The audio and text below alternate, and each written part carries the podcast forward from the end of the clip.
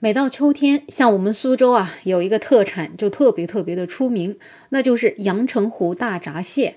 那确实，每到了这个金秋十月的时候啊，大闸蟹真是特别的肥美。像我的小孩，他要去英国读书，在九月底离开中国之前呢，他就一定要求我去市场上给他买一点大闸蟹，因为他说到了英国可就吃不到大闸蟹了。其实呢，英国的泰晤士河里面可能也能看到大闸蟹，可是当你发现了它，却不能吃它。那我当时啊，以为是我的小孩在跟我开玩笑，没想到这事儿啊，他是真真的。最近呢，在法国巴黎，首先是爆发了臭虫灾害，并且啊，还影响到了英国人，搞得英国的交通系统都受到了波及，像英国人坐地铁、公交都要提心吊胆的。但是呢，最近英国又遭遇到了另外一种入侵者，这个啊，就是来自我们中国的大闸蟹。那这个大闸蟹呢，学名是中华绒螯蟹。其实除了我们这个出名的阳澄湖地段呢，在我们中国的渤海、黄海、东海等等地方都有大闸蟹。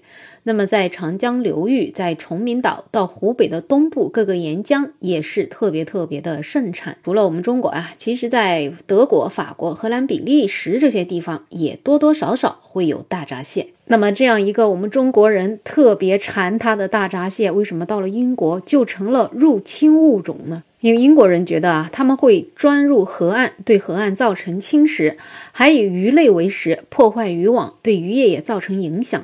再加上大闸蟹的侵略性以及在欧洲多个国家扎根的能力呢，英国的相关部门对它呀就属于是特别警惕，把它列为受到重视的三十个非本地物种之一。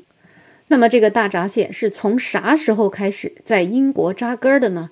根据英国环境、食品和农村事务部介绍呢，其实大闸蟹远在1973年的时候就已经在泰晤士河定居了，之后呢又从泰晤士河传到了更远的地方。那么英国的官员就判断啊，这些大闸蟹是藏在船舶底部所沾着的淤泥当中，从中国东部一路被带到了欧洲和北美。所以，大概是从二零一六年开始的时候，大闸蟹就已经在英国广泛分布了，而且呢，它能长到一个餐盘大小。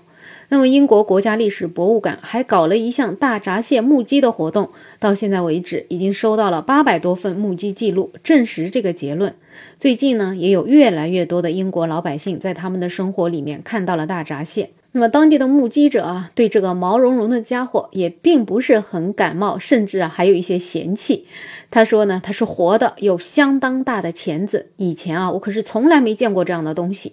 我只是给他拍了照片，可是我一丁点儿也不想碰它。那么有一位当地的发言人也说呢，他们不会对人或者狗构成威胁，可是呢，如果你要靠它靠得太近了，可能会被它钳着一口，所以啊，就是建议游客要保持距离。但是啊，这个看热闹不嫌事儿大的英国网友呢，却不觉得这有什么了不起的，他们甚至还要调侃调侃。有人就说呢，他为啥不能住在这儿呢？好像所有的物种都对这个地方感兴趣，都想住在这儿。也有人说，他们好吃吗？商店里的食品价格实在是太高了，我可能会带着一张网出去逮一些回来。可惜啊，这位网友的愿望要落空了，因为啊，在英国根本就没有对大闸蟹的合法捕捞活动。就算你在打鱼的时候不小心打上来了，也不允许把活的大闸蟹直接带出来售卖给别人吃。说实话，这英国人啊，还真的是挺固执的。一方面嘛，官方又想阻止螃蟹去其他地方产卵，可是另外一方面呢，又不许别人抓捕它。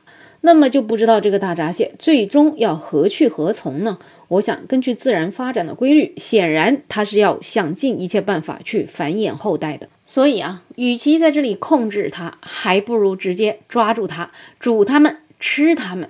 这样可能才能从源头上真正解决问题了。最关键是这个大闸蟹的美味啊，一定是能够帮英国这个美食荒漠稍微有一点点改善。好了，那本期话题聊这么多，欢迎在评论区留言，也欢迎订阅、点赞、收藏我的专辑。没有想法，我是梅乐，我们下期再见。